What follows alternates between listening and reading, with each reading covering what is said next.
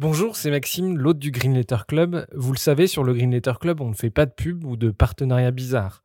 Bref, on est 100% indépendant. Et pour le rester, on a besoin de vos dons. Alors n'hésitez pas à nous donner un petit coup de pouce sur Tipeee, vous trouverez le lien dans la description de l'épisode. Et pour se financer, on organise aussi des fresques du climat ou de la biodiversité et des conférences sur les questions climatiques. Si ça vous intéresse, n'hésitez pas à nous écrire. Un grand merci du fond du cœur et bonne écoute.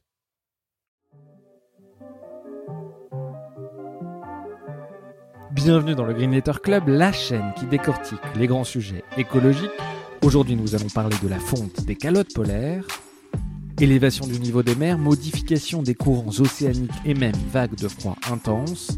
La fonte des calottes polaires pourrait détraquer le climat de la planète. D'où cette question, le point de bascule a-t-il été franchi?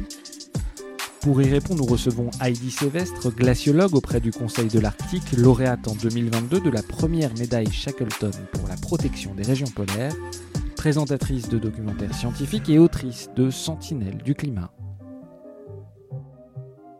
Euh, bonjour Heidi. Bonjour Maxime. Tu es glaciologue, euh, tu as étudié les glaces aux quatre coins du monde, dans les Alpes bien sûr, mais aussi au Svalbard, euh, en archipel au nord de la Scandinavie, au Groenland, en Antarctique, en Himalaya. On va diviser l'interview en deux parties. On va d'abord parler de la fonte des calottes polaires, c'est-à-dire le Groenland et l'Antarctique, et puis dans un second temps, on parlera de la fonte des glaciers de montagne et de, leurs impacts, euh, et de leur impact sur nos vies. Première question, est-ce que tu peux nous présenter les deux calottes polaires, le Groenland et l'Antarctique? Quelles sont leurs spécificités? Déjà, merci de m'accueillir. Euh, alors, on a en effet deux calottes polaires sur Terre. Le terme exact est inlandis, euh, si on rentre dans les détails. Ce sont des surfaces de glace qui sont supérieures à 50 000 km. C'est vraiment euh, la définition d'un inlandis. Si on regarde ce qui se passe au nord, au niveau du Groenland, le Groenland, c'est 3 à 4 fois la taille de la France, déjà. Et une grande partie de cette île du Groenland est recouverte de glace. On a de la glace au Groenland jusqu'à 3 km d'épaisseur. C'est vraiment monumental. On a aussi euh, énormément de, reliefs, de montagnes autour de cette calotte polaire et sous cette calotte polaire. Et ce qui se passe, c'est que la calotte polaire est assez lourde, suffisamment épaisse et lourde pour un peu pousser le centre du Groenland sous le niveau de la mer. Et ça, on va y revenir parce que c'est vachement important au niveau de la topographie euh, sous cette glace. La calotte polaire euh, du Groenland, on sait qu'aujourd'hui, c'est un peu la championne du monde de l'élévation du niveau des mers. C'est la calotte polaire qui contribue le plus à l'élévation du niveau des océans. Si on regarde euh, sa cousine, dans ce qui se passe au sud, au niveau de l'Antarctique, donc autour du pôle sud, l'Antarctique c'est 23 fois la taille de la France, ce qui est absolument euh, monumental. Là, on a de la glace jusqu'à 4 euh, km d'épaisseur. Alors l'Antarctique est tellement grand en fait qu'on le divise en sous-catégories en quelque sorte. Il y a, souvent, tu le dessines comme ça, tu as l'Antarctique. Tu as la petite péninsule, la petite virgule qui va vers le nord, où il y a surtout des glaciers de montagne, quelques barrières de glace, et on en parlera. Euh, ensuite, tu as l'Antarctique de l'ouest, qui réagit très très vite lui aussi au, dérèglement climatique, avec quelques glaciers très très sensibles. Et tu as euh, the mothership, on va dire, vraiment le mouse, le mammouth de l'Antarctique, qui est l'Antarctique de l'Est, qui est à haute altitude, hein, qui culmine au-dessus des 4000 mètres d'altitude. C'est là où on trouve ces 4 km d'épaisseur de glace. Et l'Antarctique aussi est suffisamment lourd, quoi, la, calotte polaire est suffisamment lourde pour affaisser certaines parties sous le niveau des océans. Et donc l'Antarctique aussi a un potentiel de contribution à la hausse du niveau des océans monumental. Le Groenland, c'est 6 à 7 mètres. L'Antarctique, c'est 58 mètres d'élévation potentielle du niveau des océans si la glace venait à disparaître dans ces calottes polaires. La barre des 1,5 degrés se rapproche dangereusement. On a reçu euh, Pierre Friedlandstein, euh, qui est le responsable du Global Carbon Budget, et qui nous dit que euh, au rythme des émissions actuelles, il reste 9 ans pour atteindre cette barrière des, des 1,5 degrés. Beaucoup de gens n'y croient plus trop. Du coup, à quel point la barrière des 1,5 degrés est-elle importante euh, pour justement ces calottes polaires? C'est une question vraiment cruciale pour nous, euh, cette notion des 1,5 degrés. Alors déjà, c'est pas un objectif, et ça, pas mal de scientifiques essaient de, le répéter, c'est une limite à ne pas dépasser. Donc en fait, on ne veut pas euh, les toucher, ces 1,5 degrés. idéalement, ce serait zéro, hein, l'objectif qu'on devrait avoir. En fait, plus la science progresse, plus on se rend compte que 2 degrés d'augmentation de température pour la cryosphère, pour toutes ces zones de neige et de glace sur Terre, c'est vraiment trop haut et que c'est les 1,5 degrés qui, est vraiment, qui sont vraiment notre limite absolue. Donc pourquoi est-ce qu'on parle autant des 1,5 degrés aujourd'hui? En fait, on se rend compte que pour plusieurs parties de la cryosphère, le permafrost, la banquise, les calottes polaires euh, notamment, que si on franchit ces 1,5 degrés, si on dépasse ce seuil de température, on va déclencher des phénomènes irréversibles. Notamment, on peut regarder ce qui se passe par rapport au Groenland. Donc le Groenland, j'aime bien le représenter un peu comme euh, un ballon de baudruche bien gonflé, euh, qui est très haut en altitude au sommet. Le sommet dépasse les 3000 mètres d'altitude. Hein. Et en fait, cette haute altitude protège en quelque sorte la glace, parce qu'il fait froid en fait, tout simplement. Plus tu es haut en altitude, plus ça caille. Et ça, c'est vachement important de garder l'altitude du Groenland. Le souci, c'est qu'aujourd'hui, tu prends ton ballon de baudruche, ben, toute la périphérie du Groenland est en train de, de fondre très rapidement. C'est des glaciers qui veulent des icebergs, c'est des glaciers qui fondent, des glaciers qui se désintègrent. Et donc, le ballon de baudruche, petit à petit, est en train de dégonfler, tu vois. Petit à petit, il perd en altitude. Et c'est là où un cercle vicieux se met en place. C'est que plus le Groenland se dégonfle, plus cette glace se retrouve à basse altitude, plus elle est à basse altitude, plus elle va fondre. Quoi. Et donc ce cercle vicieux, une fois qu'il est enclenché, il est vraiment inarrêtable. Et on est en train de comprendre que pour le Groenland, ce point de déclenchement, vraiment de cette déstabilisation, ce dégonflement en quelque sorte du Groenland, c'est 1,5 degré. Ce qui est étonnant, c'est que ces 1,5 degrés, en fait, on les retrouve dans d'autres éléments de la cryosphère, notamment sur la partie euh, péninsule antarctique Antarctique de l'Ouest, on se rend compte que là aussi, on a un phénomène très très intéressant qui se passe là-bas, c'est que là-bas, euh, certes, il y a de la glace, cette glace, elle recouvre une grande partie du continent, mais en plus, elle va s'écouler en direction de l'océan. C'est ce qu'on appelle des barrières de glace. C'est un peu dur à imaginer, mais ces barrières de glace, elles sont monumentales. Il y en a qui font la moitié de la taille de la France, que c'est vraiment des grandes, grandes surfaces. Donc de cette glace continentale qui se met à flotter. Et ces barrières de glace, alors c'est contre-intuitif, mais en fait, quand elles sont là, elles flottent contre l'Antarctique elles stabilisent le mouvement de la glace en direction de l'océan. Nous, on ne veut pas que la glace elle aille trop vite dans l'océan, parce que plus tu prends de la glace du continent dans l'océan, plus le niveau des mers augmente. Et donc ces barrières de glace, ce sont euh, nos, euh, nos stabilisatrices de l'Antarctique tout entier. Et on sait que pour ces barrières de glace, elles risquent de continuer. Il y en a déjà qui se déstabilisent, mais on risque d'atteindre le point de non-retour de déstabilisation de ces barrières de glace qui sont au contact de 75% des côtes de l'Antarctique. On risque de les perdre si on dépasse les 1,5 degrés et donc d'avoir une augmentation du niveau des mers beaucoup plus importante. Euh, entre 2006 et 2015, euh, le Groenland a perdu 278 milliards de tonnes de glace chaque année, euh, on a du mal à se représenter ce que ça fait. C'est vraiment chaque année des, montagnes de glace qui s'effondrent dans la mer. C'est fou, ouais, de, voir ce qui se passe au Groenland. J'ai eu la chance d'y être l'été dernier. Euh, et on était au chevet euh, d'un des glaciers qui, qui contribue le, plus à la perte de glace du Groenland, dans, les top 5. en fait, on a du mal à s'imaginer ouais, ce qui se passe là-bas, la taille des icebergs. Tu as des icebergs qui font 1 à 2 km de long au Groenland, qui font pratiquement ouais, 800 mètres d'épaisseur. Et, en fait, ça donne le tournis. Et on a du mal, je trouve, à exprimer, euh, bah, tu vois, quand je rentre en France, la, la catastrophe que c'est, quoi. La quantité de glace qui se jette dans l'océan. Et le pire, c'est que cette quantité de glace, elle augmente pratiquement année après année. Et donc, derrière euh, chacun de ces icebergs, derrière chacun de ces glaciers, bah, tu as des vies humaines en fait. Et c'est vraiment ça qu'il faut pas oublier. C'est que certes, là on parle du Groenland, mais c'est le reste de la planète qui est impacté par ça. Et aujourd'hui, je le dis souvent, mais entre 0 et 10 mètres d'altitude, on a 700 millions de personnes euh, qui habitent sur les littoraux, sur notre planète. Et donc le Groenland, il a assez de glace pour augmenter le niveau des océans de 6 à 7 mètres. Donc c'est vraiment tout de suite, on tape dans des centaines de millions de personnes qui sont affectées par ça. Et, euh, et c'est pas facile de parler de ces unités, de ces échelles, de ces régions très lointaines, mais finalement, tout ce qui se passe chez nous bah, va être impacté par ce qui se passe là-bas. Le Groenland, si, admettons, ce point de bascule, ce point de non-retour était atteint, est-ce qu'on sait combien de temps la calotte mettrait à fondre? Si on dépasse les 1,5 degrés sur Terre, la calotte du Groenland va commencer à se déstabiliser. Donc c'est là où le cercle vicieux va se commencer à se mettre en place. Ça va sûrement prendre des siècles, voire des millénaires, hein, pour cette glace de complètement euh, évacuer l'île du Groenland. Ce qui est très clair, c'est que plus on dépasse ces 1,5 degrés avec une marge généreuse, plus on raccourcit l'échelle de temps qu'il va falloir pour que le Groenland perde sa glace. Et aujourd'hui, il est très clair, et le rapport de synthèse du GIEC le dit, que chaque fraction de degré compte. Aujourd'hui, je veux dire, pour nous, il y a une énorme différence entre 1,5, 1,6, 1,7, 2 degrés, 3 degrés.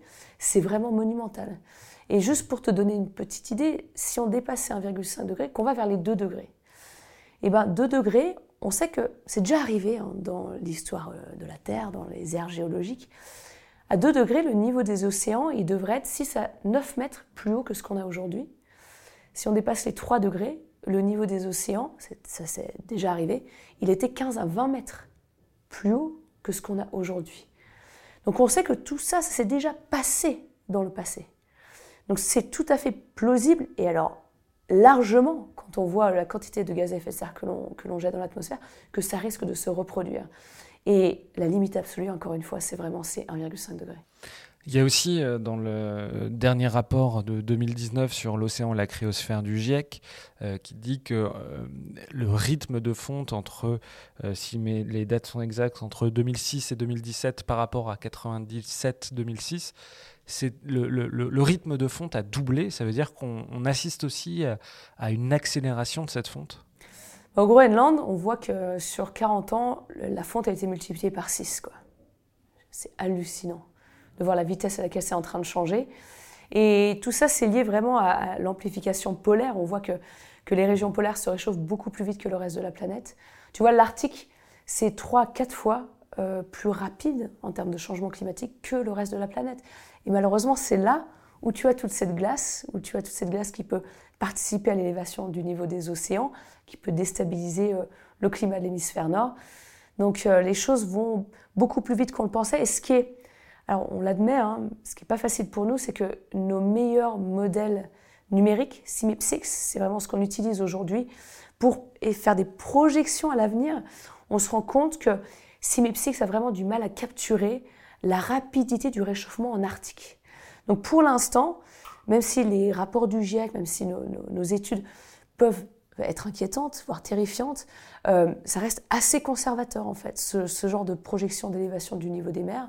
Euh, quand le GIEC rajoute une petite courbe en pointillé euh, pour le, Working Group 1, en disant voilà, ça on n'est pas tout à fait sûr en termes d'élévation du niveau des mers d'ici la fin du siècle, mais on pourrait potentiellement avoir pas juste un mètre, mais plusieurs mètres d'élévation du niveau des mers d'ici la fin du siècle, et ben ces petits pointillés-là, c'est lié directement à ces calottes polaires.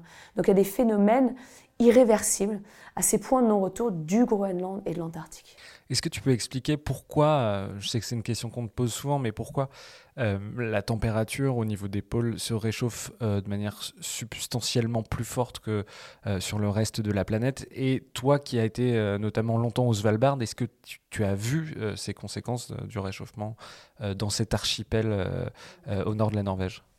Ouais, l'amplification polaire, c'est vraiment super important. Et une des raisons principales, alors il y a tout un tas de raisons, mais une des raisons principales pour laquelle ça s'accélère beaucoup plus dans les pôles qu'ailleurs, c'est notamment lié à l'albédo. Donc l'albédo, euh, c'est très bien ce que c'est, mais c'est euh, la quantité, le ratio d'énergie reçue du Soleil et d'énergie réfléchie. Et dans les régions polaires, en fait, tu as ces surfaces blanches gigantesques. Tu as la banquise, donc cette croûte de glace sur l'océan glacial arctique et aussi océan austral en Antarctique. Tu as aussi donc cette glace de mer, tu as ces glaces de terre, le Groenland, des glaciers de montagne, la neige toutes ces surfaces blanches, euh, on me l'a décrit un peu comme un bouclier euh, du climat, c'est pas faux. En fait, elles réfléchissent énormément le rayonnement solaire. Ça permet de garder ces régions très froides. Et le souci, c'est que toutes ces surfaces blanches sont en train de se faire attaquer par l'augmentation des températures de l'air, l'augmentation des températures de l'eau.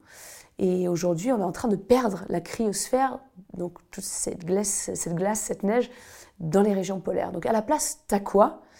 Et ben plutôt d'avoir des surfaces blanches, en Arctique, tu as un océan très foncé qui lui euh, absorbe énormément la chaleur du soleil, emmagasine cette chaleur et donc catalyse encore plus le réchauffement climatique. Sur Terre, bah, si tu enlèves la neige, tu enlèves la glace, tu as des roches qui sont beaucoup plus foncées ou la végétation et tout ça absorbe aussi le rayonnement solaire de façon très très efficace. Et donc c'est tout simple, mais le changement de couleur en fait de ces régions-là, c'est ce qui fait que le changement climatique il est beaucoup plus, plus rapide. Et au Svalbard, ce qui se passe, mais c'est hallucinant. Mais vraiment, on n'en revient pas. Là, j'ai passé une grande partie de l'hiver euh, sur cet archipel. Donc, on est à, ouais, à 1000 km du pôle Nord à peu près. Ça, fait plus de 15 ans que tu y vas pour. Euh, ouais. La première fois, c'était en 2008. Donc, euh, j'ai eu le temps, malheureusement, quoi, de, de, voir ce qui s'y passait. Le Svalbard, en fait, donc, ça fait partie de l'Arctique.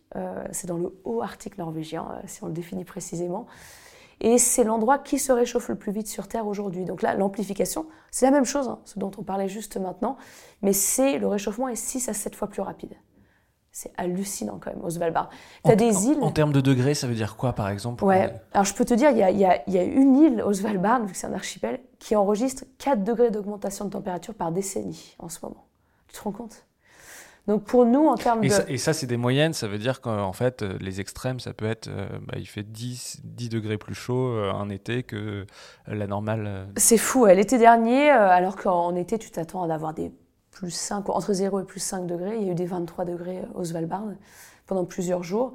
Imagine que tout est de neige, tout est de glace au Svalbard. On est vraiment dans un, un paysage dominé par la cryosphère. Le sol est gelé, les montagnes sont gelées, tu as des glaciers partout, tu as de la neige de partout. Et donc, quand tu changes le thermostat aussi rapidement, les conséquences, mais tu les prends en pleine tronche tous les jours. Et là, ce qui s'est passé cet hiver était vraiment intéressant.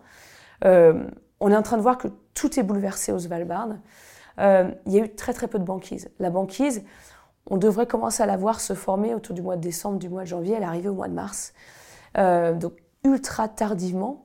On parle là de banquise saisonnière au Svalbard. Et malheureusement, on a immédiatement vu les conséquences de la perte de cette banquise. Et ça s'est traduit par des tempêtes, en fait. Des tempêtes, mais ultra violentes. Euh, on les qualifie pratiquement d'ouragans au Svalbard, hein, tellement que les vents sont forts. On a des vents à 140, 150, 160 km/h. C'est aussi énormément d'humidité dans l'air. Le Svalbard, à la base, c'est un désert. Euh, il y a très très peu de précipitations. Tu as quand même de la neige, hein, mais vraiment pas beaucoup. Et là, le problème, c'est que quand tu n'as pas la banquise, la banquise, c'est un, couvercle sur l'océan. Donc il y a moins d'évaporation quand il y a, pas de la banquise. Il n'y a... pas de vagues non plus, ça stabilise tout ça. Imagine, tu enlèves le couvercle. Donc là, tu as l'océan, pop, pop, pop, tu as tes petites vagues. Et ben, ce qui s'est passé, c'est qu'on a eu énormément d'évaporation. Il n'y a jamais eu autant de neige qui est tombée au Svalbard. Alors tu pourrais dire, bah, c'est cool, non, la neige, c'est plutôt bon signe. En fait, le climat, euh, le paysage n'est pas du tout adapté à ça. Euh, il y a énormément d'expéditions qui ont été bloquées à cause des tempêtes, à cause des avalanches. Euh, il y a eu des évacuations partout. Euh, les prévisions météo, tu peux plus compter dessus parce que voilà, les prévisions météo n'arrivent plus du tout à s'adapter à ces changements de conditions. Et par-dessus ça, ouais, c'est des glaciers qui reculent, du permafrost qui dégèle euh, et de la banquise qui a vraiment du mal à, se former. Toi, tu avais été justement bloqué dans une de ces tempêtes que vous n'aviez pas prévues. tu as été prise dans une avalanche, je ne sais plus si c'est au Svalbard, mais ça, c'est des conditions qui ne sont pas tout à fait des conditions normales. Ouais, c'est complètement fou. Lors de ma dernière expédition, mon dernier, gros projet au Svalbard, c'était euh, Climate Sentinels, une expédition euh, au mois d'avril 2021. On est parti au mois d'avril parce qu'on voulait faire une traversée en ski. On voulait qu'il fasse froid. On voulait que les conditions elles soient stables. Et au mois d'avril, typiquement, tu te réveilles le matin, il fait beau, tu te poses même pas la question. Il fait moins 25, il fait moins 20. Tu sais que pendant un mois, les conditions vont être parfaites. Et donc, euh, on avait prévu de traverser voilà, toute une partie de l'archipel du Svalbard, 450 km. Et dès les premiers jours, on a vu qu'il y avait vraiment quelque chose qui clochait. Déjà, je crois que c'était le premier jour, il faisait plus 5 degrés. Là, on s'est dit, waouh, c'est super compliqué, là, qu'est-ce qui se passe C'est dingue. Mais on s'est dit que ça n'allait pas, pas durer très longtemps. Et finalement, ce qui s'est passé, c'est que tous les deux jours, pratiquement, on s'est pris dans la tronche, mais des tempêtes, mais hallucinantes. Et à l'époque, on n'avait jamais vu ça. C'était la première fois en fait qu'on voyait cette tempête au mois d'avril au Svalbard. Nous, on avait euh, toute une base arrière qui nous envoyait des prévisions météo tous les jours, deux fois par jour, pour pas qu'on fasse de bêtises, tu vois, qu'on fasse une route euh, assez safe. Et même nos potes qui sont météorologistes à la base, de climatologues, du Svalbard qui nous envoyait des prévisions météo, mais hallucinait quoi. Et nous disait mais on ne comprend pas ce qui se passe, que vous ayez des vents à 140 km/h au mois d'avril, c'est vraiment du jamais vu. Et les conditions étaient tellement mais euh, terrifiantes qu'il y a un moment, on a bien compris qu'on pouvait plus du tout planter nos tentes, qu'on a dû creuser des trous dans la neige pour s'enterrer en quelque sorte et euh, attendre que la tempête passe quoi. Et donc on a passé trois jours dans des trous euh, dans la neige. Euh, heureusement, parce que sinon on n'aurait pas tenu. Sinon les tentes se seraient fait arracher. Voilà, c'était plié. je sais même pas si on aurait, si je, je serais là pour le raconter quoi. Et c'était vraiment la première fois que nous on voyait ça au Svalbard. Et maintenant on voit que ça revient hiver après hiver. Tu parlais tout à l'heure de l'albédo, c'est une question qui est importante. On a parlé beaucoup de l'élévation du niveau des mers, euh, mais l'albédo, euh, pour l'ensemble du climat de la Terre, c'est un effet qui est très important. La disparition de la banquise, c'est aussi quelque chose de préoccupant euh, à ce titre-là? Vraiment, la banquise, qu'on en a tellement besoin, surtout la banquise arctique dans l'hémisphère nord. On est directement connecté à elle, à sa santé. Tu sais qu'en 40 ans, on a perdu 40% euh, de la surface de la banquise. Donc cette banquise, ouais, elle est en contact avec cet océan qui se réchauffe, cette terre qui se réchauffe aussi. Elle prend vraiment très cher. Cette banquise, en fait, grâce à son effet d'albédo, elle stabilise euh, le climat en grande partie de toute la planète, surtout de l'hémisphère nord.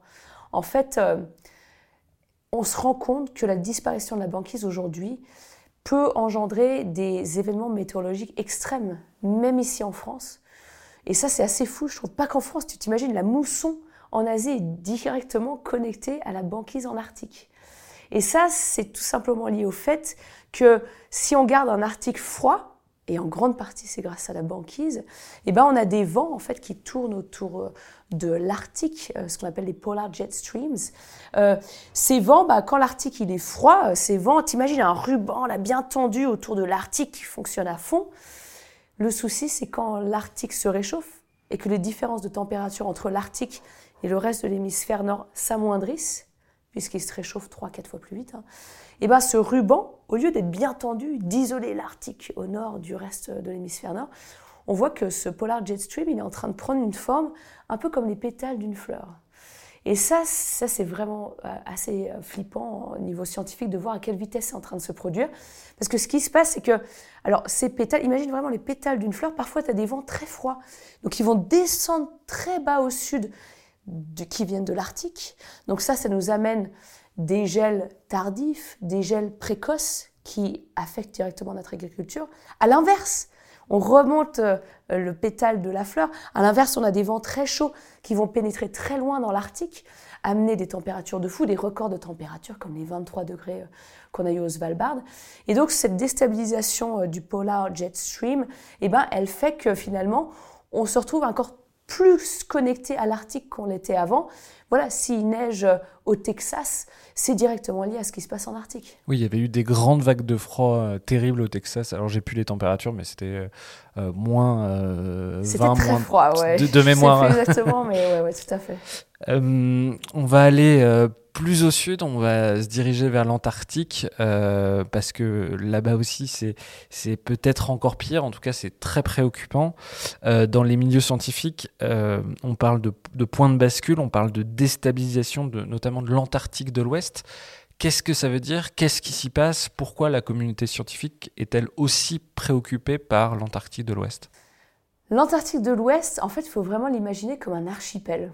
Ah, ça peut paraître bizarre parce que quand on regarde les cartes, bah, tout est blanc. Quoi. Oui, il y a d'ailleurs des visualisations de la NASA où on voit très bien euh, ce qu'il y a sous la glace. Ça, c'est extraordinaire. Maintenant, grâce à nos données radar, ouais, on est capable euh, d'enlever, euh, en théorie, voilà, d'enlever la glace et de voir ce qui se passe dessous. Donc imagine un archipel avec voilà, quelques petits îlots qui ressortent sous cette glace. Donc ça veut dire qu'une grande partie de la glace de l'Antarctique de l'Ouest, à sa base, bah, elle est sous le niveau de la mer, quoi. elle est directement connectée à l'océan. Et ça, en fait, ça change complètement la donne. Et si on veut vraiment rentrer dans les détails du, mécanisme dans l'Antarctique de l'Ouest, c'est vraiment très très intéressant. En fait, on se rend compte que il y a euh, ces fameux glaciers euh, Thwaites, Pine Island, voilà, des glaciers euh, qu'on les appelle un peu les glaciers de l'apocalypse, tous les deux.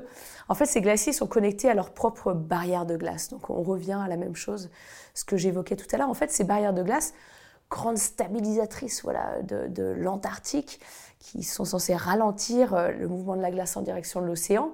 En fait, ces barrières de glace, tu peux les imaginer comme des bouchons d'une bouteille de champagne. Tant qu'elles sont là, ça va. Elles stabilisent tout ça. Si le bouchon saute à cause du changement climatique, eh ben c'est toute la glace qui sera derrière qui va soudainement accélérer et se jeter euh, dans l'océan.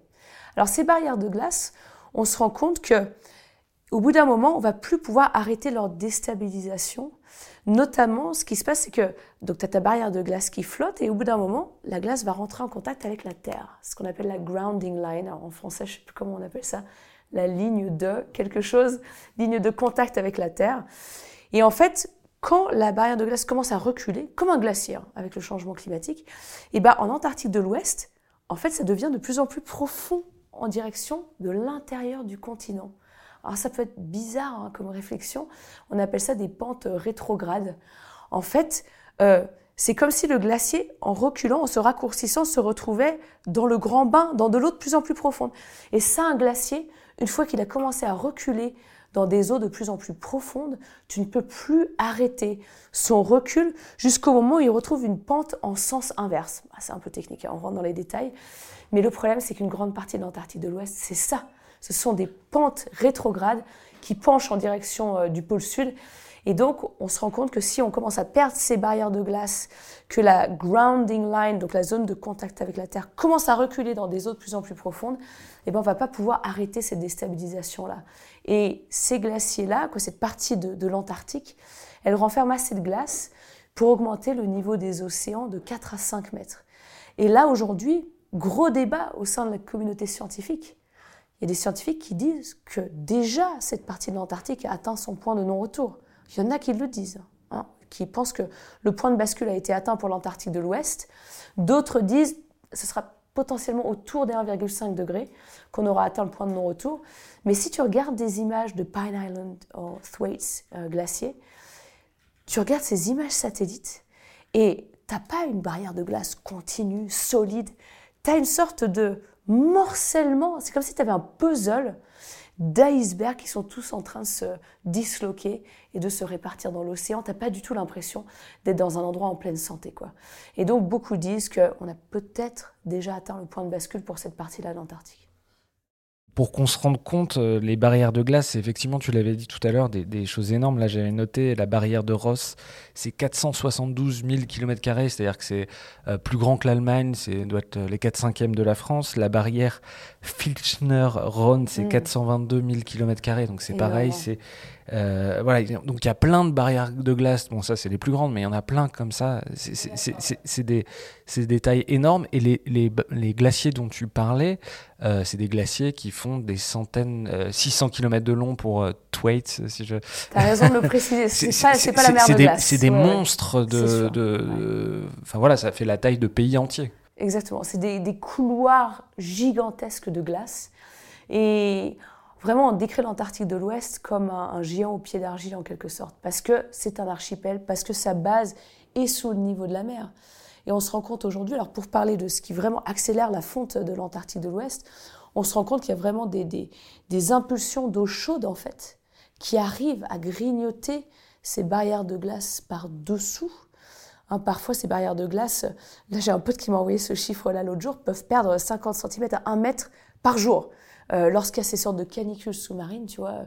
Et donc, euh, ces barrières de glace s'amoindrissent. Au bout d'un moment, elles n'arrivent plus du tout à tenir le choc. Elles commencent, le glacier commence à reculer et puis la déstabilisation est enclenchée. Donc, on remarque que l'océan qui se réchauffe les attaque vraiment très fortement. Mais pas que ça. C'est aussi les températures de l'air, c'est aussi les vents en Antarctique.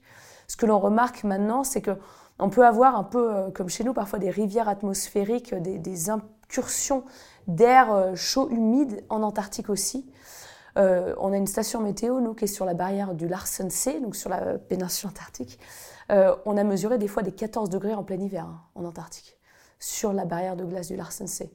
Donc, ouais, c'est un peu comme une bougie qui font parler debout, ces barrières de glace. Ça se passe très vite et il faut euh, notre avenir à tous est connecté à ces barrières de glace. Il faut vraiment pas qu'elles se déstabilisent.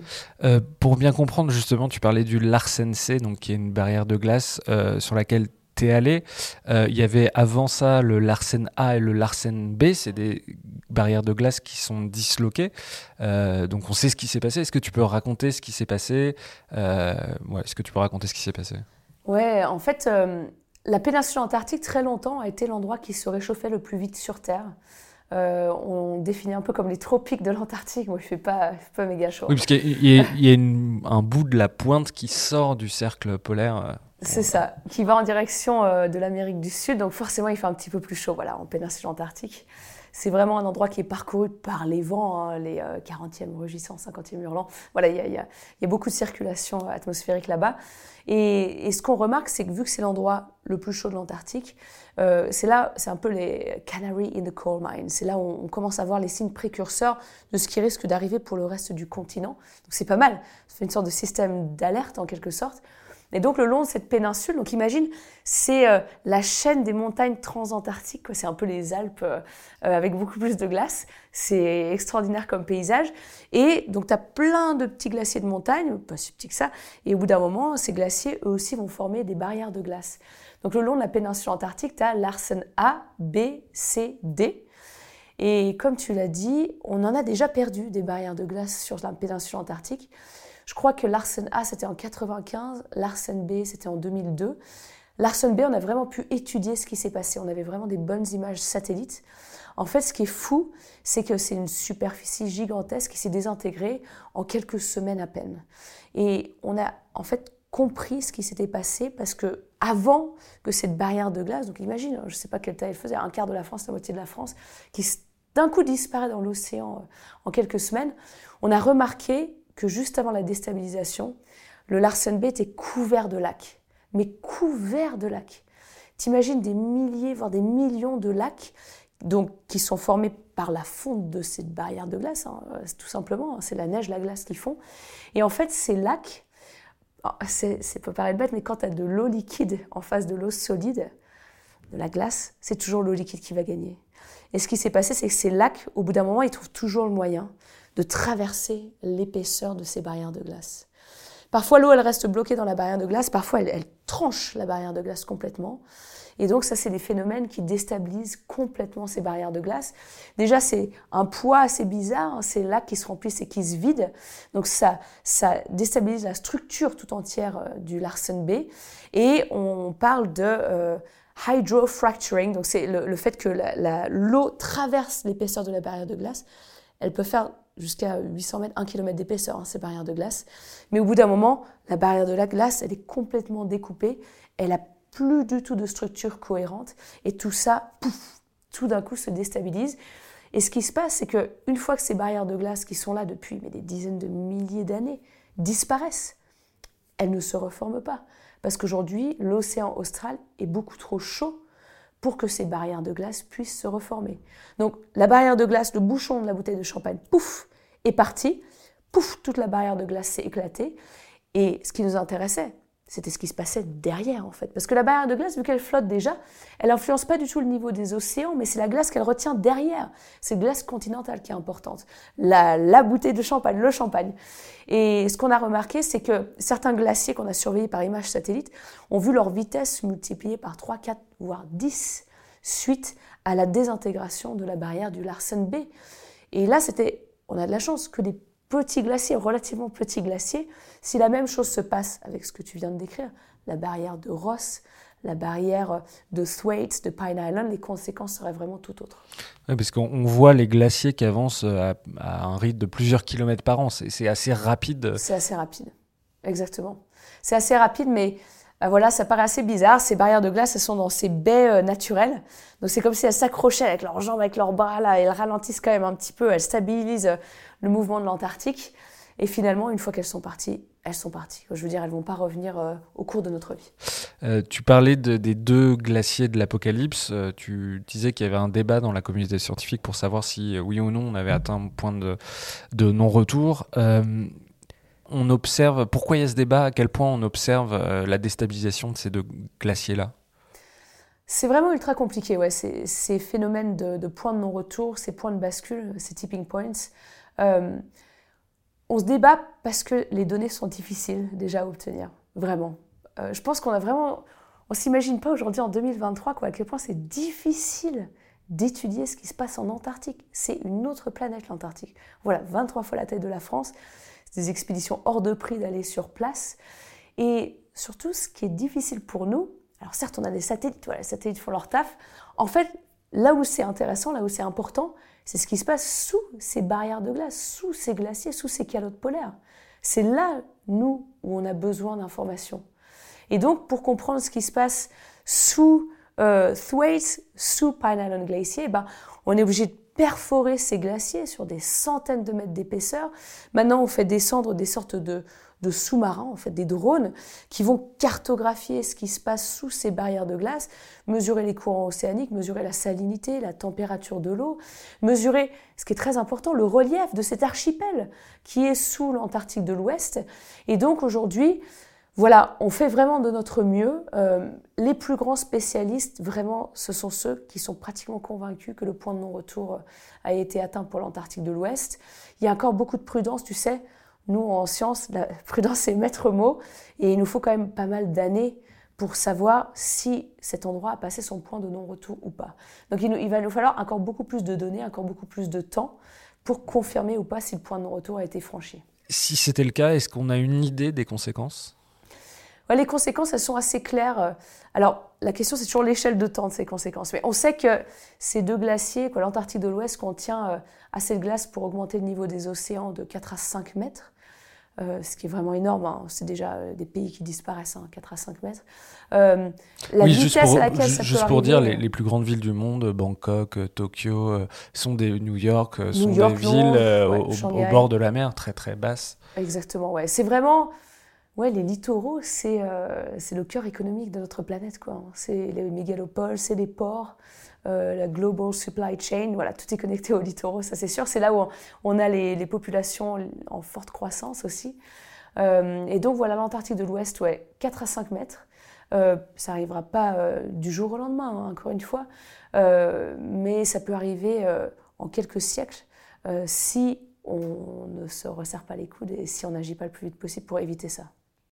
Il y a une autre incidence euh, potentiellement très forte sur le climat de la planète, c'est que euh, l'arrivée de l'eau douce euh, dans la mer peut modifier les courants marins.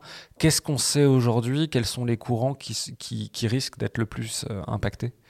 Là, il y a une étude qui vient de sortir là, là-dessus, et, franchement, c'est la première fois je crois que je vois des, des scientifiques vraiment être aussi alarmants, quoi. Euh, à la suite de leur publication. En fait, c'était une étude qui, regardait justement les courants autour de l'Antarctique. Il faut savoir que les régions polaires, ce sont euh, les meilleures pompes euh, de notre circulation océanique. Imagine la circulation océanique un peu comme un tapis roulant. Sous la circulation océanique profonde, hein, je veux dire. Euh, celle de surface, c'est plus les vents, euh, les températures, les choses comme ça. Circulation océanique profonde, celle qui régit euh, bah, notre climat ici en France, le Gulf Stream qui nous amène de l'eau chaude depuis le golfe du Mexique. Tout ça, bah, tout est connecté et ça passe autour de l'Antarctique. Donc ça, c'est vachement intéressant. Et pour que ça fonctionne bien, ces pompes naturelles, eh ben, il faut deux choses principales. Il faut qu'il y ait des écarts de température au niveau des océans. Donc il faut que l'océan austral, celui qui est autour de l'Antarctique, soit froid. Il faut que le reste des océans soit chaud. Bon, c'est le cas, pas de souci. Il faut qu'il y ait des écarts de salinité. C'est très très important. Et les océans polaires ont tendance à être assez salés. Et ça, c'est dû, alors je vais rentrer dans les détails très rapidement, c'est dû à la formation de la banquise. En fait, la banquise qui... Euh, qui est de l'eau salée voilà, c'est de l'eau salée, l'eau salée qui se met à geler et en gelant, le sel est rejeté en fait. Donc le sel, pouf, se retrouve dans l'eau. Et quand tu rajoutes du sel dans ton eau, ton eau devient plus dense, plus lourde, pouf, et elle tombe au fond. C'est aussi le cas de l'eau froide. Quand tu as des eaux chaudes qui viennent de l'équateur, qui tout d'un coup arrivent en Antarctique, elles doivent se dire Ah, qu'est-ce qui se passe? Il fait soudainement très froid, ces eaux elles deviennent froides et elles s'alourdissent et elles tombent. Et ça, ce mouvement-là, c'est super important pour que ces courants fonctionnent bien, fonctionnent comme nous, euh, on s'y est adapté finalement. Et aujourd'hui, on se rend compte que malheureusement, bah, les deux éléments, les deux ingrédients de cette pompe, les écarts de température, les écarts de salinité, s'amoindrissent, se ramollissent. Déjà, autant l'Antarctique que l'Arctique se réchauffent, les eaux se réchauffent très vite, donc ça, ça marche moins bien. Et malheureusement, l'Antarctique, comme l'Arctique, euh, reçoit énormément d'eau douce qui vient directement de la fonte de la glace. Et donc forcément, ça te dissout euh, cette salinité-là. On a beaucoup plus d'eau fraîche, d'eau douce, et la pompe fonctionne beaucoup moins bien. Et ça, mais c'est des phénomènes ultra difficiles à étudier. C'est très difficile de mesurer le, débit, la force de ces courants océaniques. Il y a encore beaucoup de débats hein, au sein de la communauté scientifique. Le Gulf Stream, est-ce qu'il ralentit ou pas? En théorie, si ces pompes reçoivent des températures euh, plus chaudes dans les régions polaires et plus d'eau douce, ça devrait vraiment se ramollir. Et, euh, les dernières publications montrent que en Antarctique, euh, les nouvelles sont bien plus mauvaises qu'on le pensait. On risque d'avoir peut-être, il parle de collapse de la circulation autour de l'Antarctique, d'une partie de la circulation autour de l'Antarctique, à cause de l'eau douce qui vient de la fonte de la calotte polaire. Donc c'est vraiment euh, coincer une partie du mécanisme euh, qui fait fonctionner euh, ce ruban extraordinaire qui est les courants océaniques. Et là, on, sort de ta spécialité, mais est-ce qu'on imagine les conséquences pour le climat de la planète si jamais ces, ces courants venaient à, à ralentir de manière substantielle ou voire s'arrêter? Écoute, en France, on, évoque souvent le fait que si le Gulf Stream se ralentit ou s'arrête, ou s'inverse, parce que ça peut aussi s'inverser, euh, en Europe du Nord, en fait, il ferait beaucoup plus froid. On serait en fait en proie à des conditions qui viendraient de beaucoup plus au nord. Euh, il suffit de regarder l'équivalence France-Canada. Hein. Euh, le Canada n'a pas le Gulf Stream, donc chez nous il fait plutôt chaud. Au Canada il fait beaucoup plus froid. et donc il faudrait s'attendre voilà, à ne pas recevoir ces eaux chaudes du Golfe du Mexique en France et avoir des conditions beaucoup plus fraîches, beaucoup plus froides. Alors, pour l'instant, pour l'instant, le réchauffement climatique gagne largement le pas là-dessus, il n'y a pas de doute, mais il faut quand même garder un œil euh, sur ce qui se passe au niveau du Gulf Stream qui est directement connecté à l'Arctique et à l'Antarctique.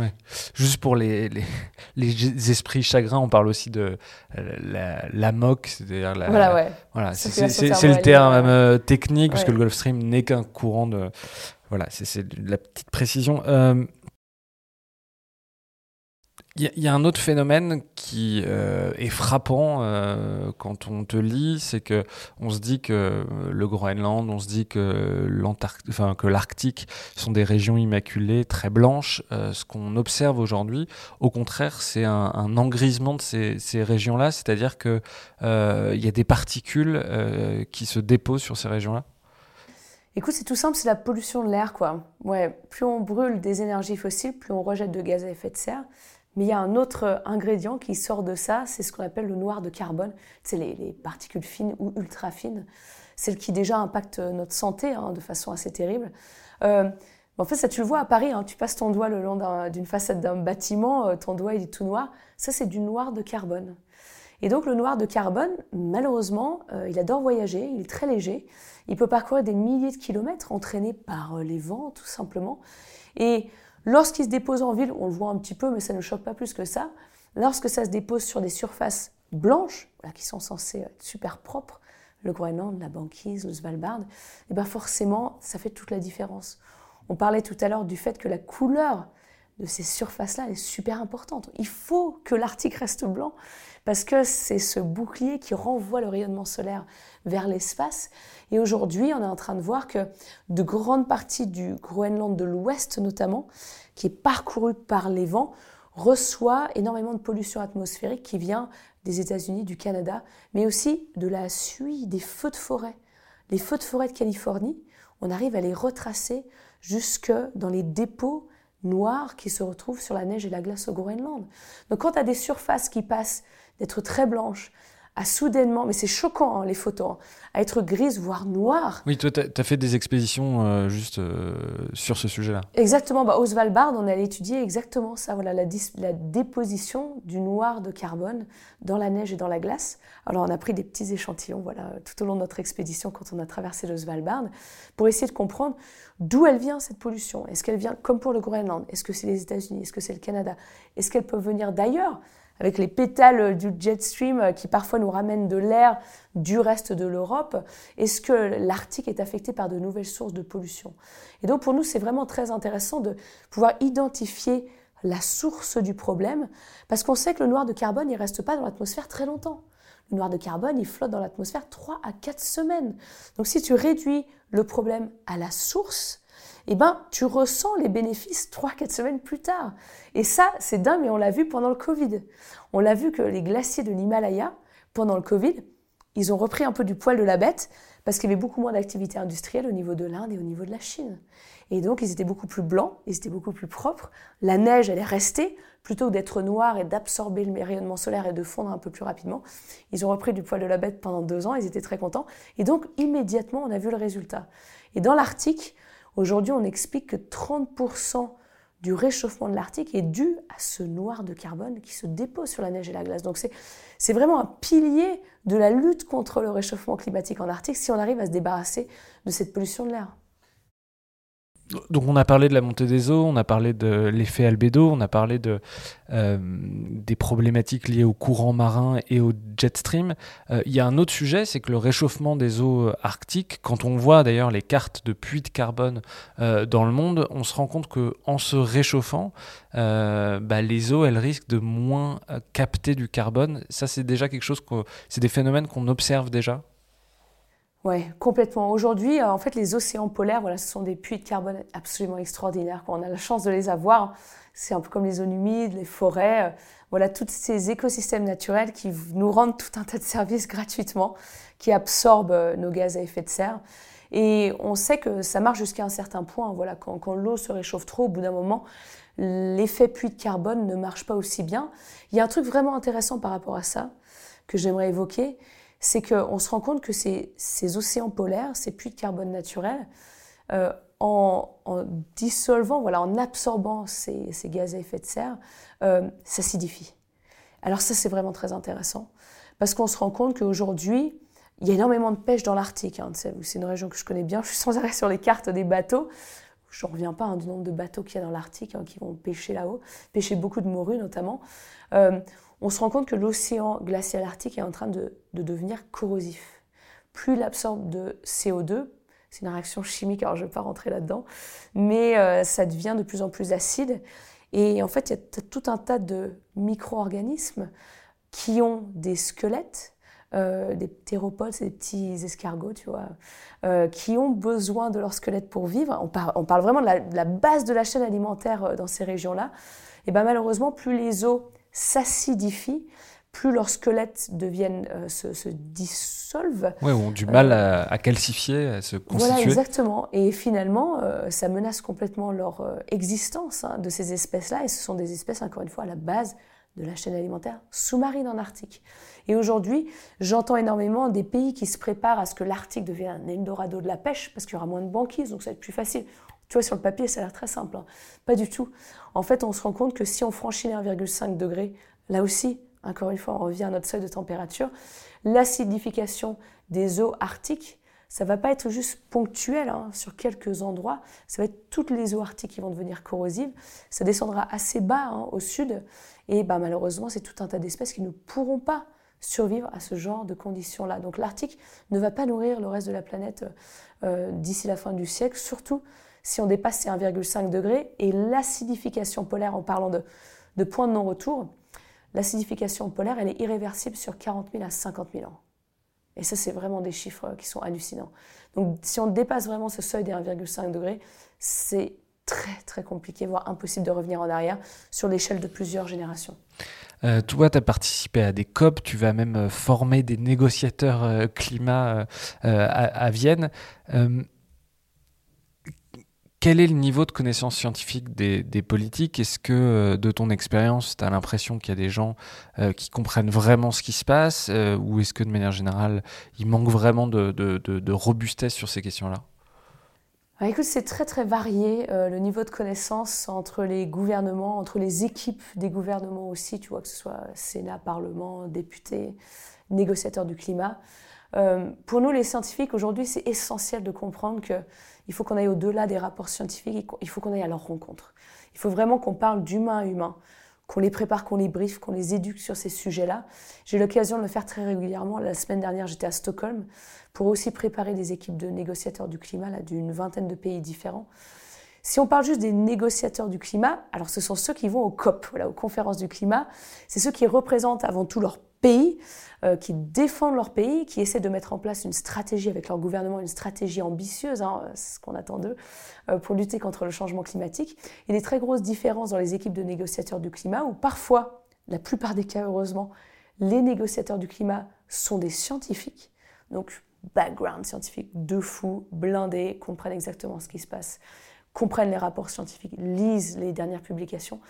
Il y a des pays où leurs équipes de négociateurs du climat, ce sont des avocats. Et là, c'est pas du tout la même ambiance, hein, vraiment deux salles, deux ambiances, où là, tu comprends que c'est des avocats. Ils sont pas forcément là pour euh, avoir des stratégies ultra ambitieuses de lutter contre le changement climatique. Là, on est plus dans l'étude des textes, essayer peut-être c'est mon interprétation, de diluer certains messages forts, certains messages scientifiques. Et donc pour nous, bah, il faut faire avec. Voilà. Que ce soit des scientifiques ou pas, ces négociateurs du climat, il faut qu'on les prépare. Et donc ce qu'on fait quand on les rencontre, c'est qu'on leur, on leur amène les toutes, toutes dernières connaissances scientifiques.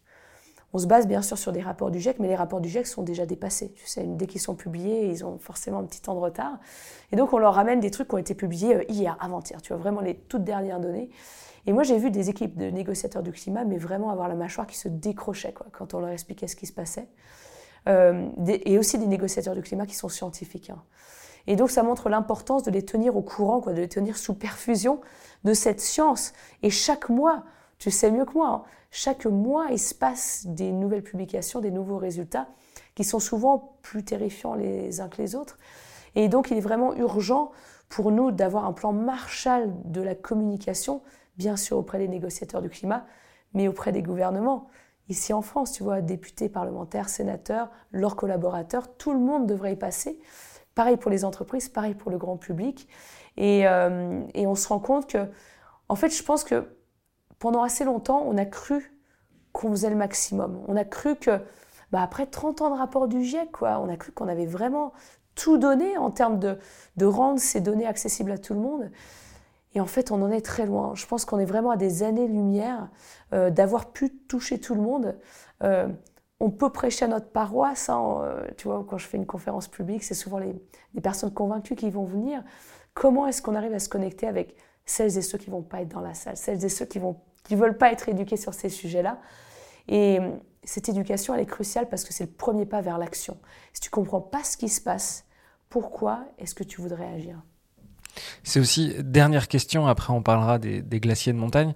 Dernière question, c'est aussi, euh, et toi tu le fais très bien, euh, un appel aux scientifiques à sortir de leur labo, à sortir parfois aussi, euh, parce qu'il y a beaucoup de scientifiques qui nous disent, mais nous c'est pas notre rôle, on est le thermomètre, on, est conservateur entre guillemets, parce que on, est respectueux de la science. toi au contraire, tu dis qu'il faut que les scientifiques fassent plus de vulgarisation, alertent plus, sortent plus de leur labo? Je pense qu'être scientifique en 2023, tu n'as pas le choix. Tu n'as vraiment pas le choix de sortir de ton laboratoire, d'aller au-delà de rapports scientifiques, de publications scientifiques, euh, de se rendre compte que cette science, si elle n'est pas communiquée, elle n'a pas d'impact. Je pense qu'il faut être très clair là-dessus. Euh, moi, je fais le test super souvent. Hein. Je demande dans la salle, OK, qui a lu euh, Journal of Glaciology? Qui a lu Journal of Geophysical Research?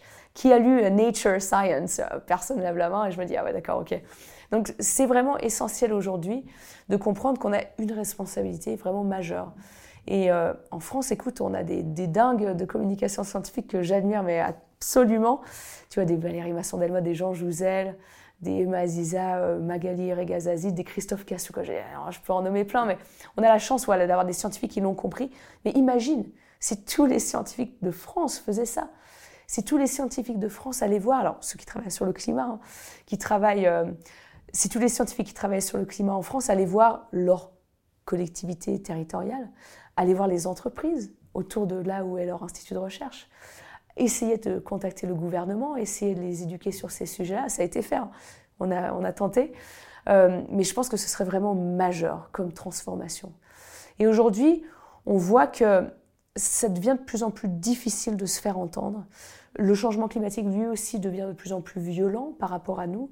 Et donc, euh, c'est extrêmement clivant. Il y a énormément de tensions entre nous. Il n'y a jamais eu autant de désinformation sur les réseaux sociaux. Donc, il est urgent que l'on rappelle tout le monde à l'ordre que on rende ces données accessibles au plus grand nombre et qu'on se voile pas la face, quoi. Moi, maintenant, quand je fais des conférences, mais quitte à, vraiment faire peur à tout le monde, je ne leur cache pas du tout ce qui se passe. Je pense que c'est essentiel de leur raconter la vérité, ce que l'on observe sur le terrain, parce qu'aujourd'hui, pourquoi est-ce qu'il faut communiquer? Parce qu'on a besoin d'action. La seule et bonne raison pour laquelle il faut qu'on rende cette science accessible, c'est parce qu'on veut que les gens se concentrent sur des solutions, réagissent et que qu'on le veuille ou non, tout le monde va être touché par ça. Et on a besoin de tout le monde pour travailler sur ces solutions. Donc pour moi, ouais, l'éducation et le rôle du scientifique, elle est vraiment majeure. Et la plupart d'entre nous, on n'a jamais été entraînés hein, pour euh, communiquer, mais il faut le faire. Il faut euh, prendre les devants. C'est à nous, c'est nous qui avons les pieds euh, sur les glaciers. Bah, c'est à nous de raconter notre vécu et de partager cette science. Heidi Sylvestre, un grand merci d'être venu dans le Green Club. Merci Maxime. Et à bientôt. À bientôt.